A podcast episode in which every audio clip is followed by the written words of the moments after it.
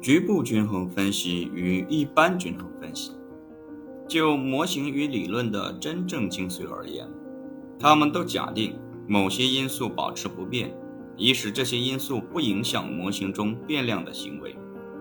在自然科学中，实验方法被证明是富有成效的。研究者可以重复进行实验，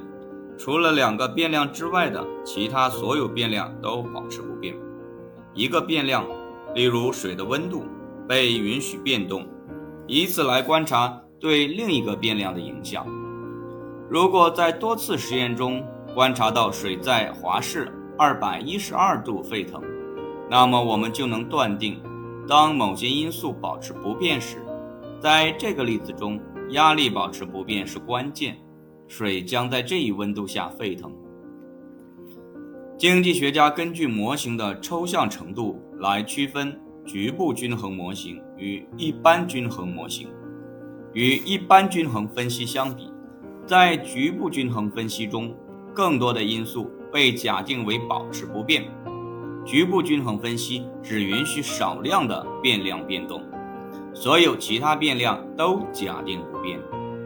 一般均衡分析允许更多的变量变动，然而。一般均衡分析并不允许所有的变量都变动，从而影响模型。只有那些被看作是经济学范围内的变量才被允许变动。例如，一般均衡模型将个人的品味与偏好、生产产品的可利用技术以及经济与社会的制度结构都假定为既定的。因为作为一门社会科学，经济学的范围在历史上。就被正统理论限制在可以计量的变量上，所以一个数学上的一般均衡模型看来是可行的。大多数局部均衡模型遵循着阿尔弗莱德·马歇尔的传统，将其自身限定在对某一特定家庭、厂商或者行业的分析上。假定我们希望分析牛肉行业成本降低对牛肉价格的影响，运用局部均衡方法。我们将从处于假定均衡下的行业开始，通过使成本降低来破坏均衡，然后推论出新的均衡位置。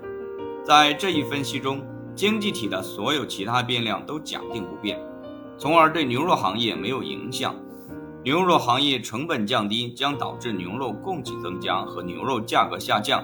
直至一个新的均衡水平。现在假定我们减少了对模型的限制。将猪肉行业与牛肉行业都包含在分析中。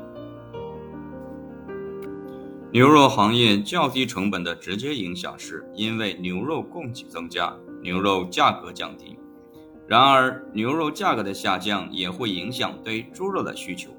如果牛肉价格相对于猪肉价格来说下降了，对猪肉的需求将会减少，因为牛肉的需求增加了，消费者将用牛肉替代猪肉。猪肉需求减少会导致猪肉价格下降，这将导致对牛肉需求减少以及牛肉价格的进一步下降。牛肉价格的这种下降又将进一步减少对猪肉的需求，并再次降低猪肉的价格。两种产品价格与需求之间的相互作用将会一直持续，所引起的价格与数量变动将变得越来越小，直到两个行业中新的均衡条件确立为止。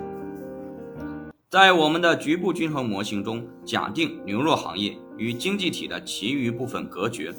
我们能描绘出一个简单的图形，并借助供求曲线来表明牛肉行业成本降低的后果。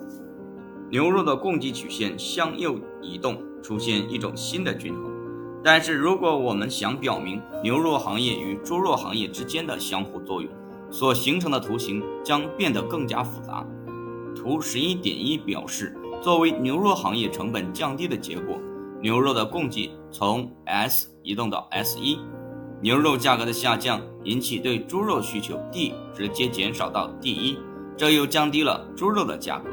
猪肉价格的下降导致对牛肉的需求由 D 减少到 D 一，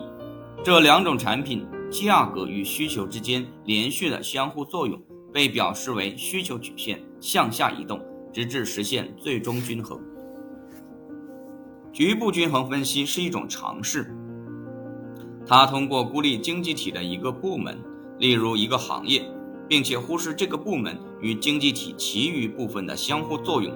将复杂的问题还原为易于处理的形式。对于有前后关联的论点来说，这是有益的。